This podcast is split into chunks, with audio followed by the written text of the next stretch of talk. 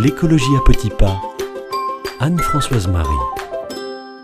56% des humains dans le monde vivent avec un animal de compagnie ou plus. C'est dire si les animaux de compagnie nous sont précieux. Mais on lit que les chats seraient une catastrophe écologique car ils chassent les petits rongeurs, les insectes, que les chiens polluent, bref, qu'avoir un animal de compagnie n'est pas écolo. Or, avoir un animal de compagnie peut être écologique si on fait des choix judicieux et si on réfléchit au moment de l'adopter et de s'en occuper.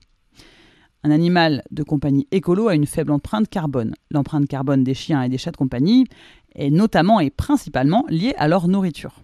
Les pâtés pour animaux sont les plus polluants, loin devant les croquettes, car elles contiennent plus de viande, alors que les croquettes sont en général remplies plus de féculents pour coûter moins cher. Les animaux de compagnie doivent manger de la viande. Ils sont faits comme ça. Le chat ne peut pas devenir végétarien, c'est un carnivore. Alors, pour se rapprocher de leur alimentation naturelle, vous pouvez choisir de passer au BARF, le Bone and Raw Food. On prépare alors des repas plus proches de leur régime naturel. Donc 100% de viande pour le chat, mais omnivore pour le chien, avec des légumes et des féculents. Pour la viande, demandez à votre boucher préféré de vous réserver ses déchets et ses invendus, les restes de découpe totalement sains qui régaleront vos animaux.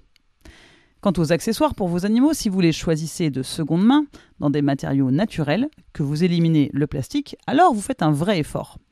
De toute façon, les jouets en plastique n'ont jamais vraiment résisté à mes chiens. Vous pouvez aussi vous lancer dans la construction d'un meuble pour votre chat fait maison, plutôt que d'en acheter un qui vient de Chine. On peut tout à fait adopter un ou plusieurs animaux de compagnie et continuer à être écolo. À chacun de nous de faire les bons choix dans la manière de nous en occuper.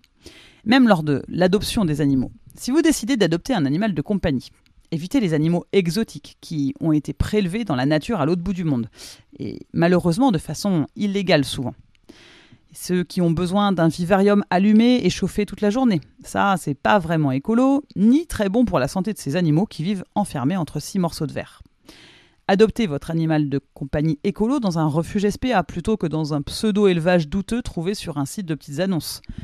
Vous sauverez alors un animal qui a besoin d'un foyer et de plein de câlins, et vous éviterez d'encourager ces élevages parfois insalubres. Pensez également à faire stériliser votre animal de compagnie. Cela représente un coût et semble un peu étrange, mais la stérilisation permet de contrôler le nombre d'animaux, les chiens et les chats notamment. Sachant qu'il y a de très nombreux animaux errants et en mauvaise santé, que les refuges sont remplis d'animaux abandonnés ou trouvés, il est important de réguler les naissances afin d'éviter que les animaux domestiques ne deviennent des. Prenez soin de la santé de votre animal. Nourriture saine, adaptée, espace réservé pour sa sécurité et son confort, de nombreuses sorties pour un chien, l'accès à un jardin pour un chat. Un animal en bonne santé ne devra pas être conduit chez le vétérinaire régulièrement, n'aura pas de médicaments et d'opérations à subir, et ça aussi, c'est écologique.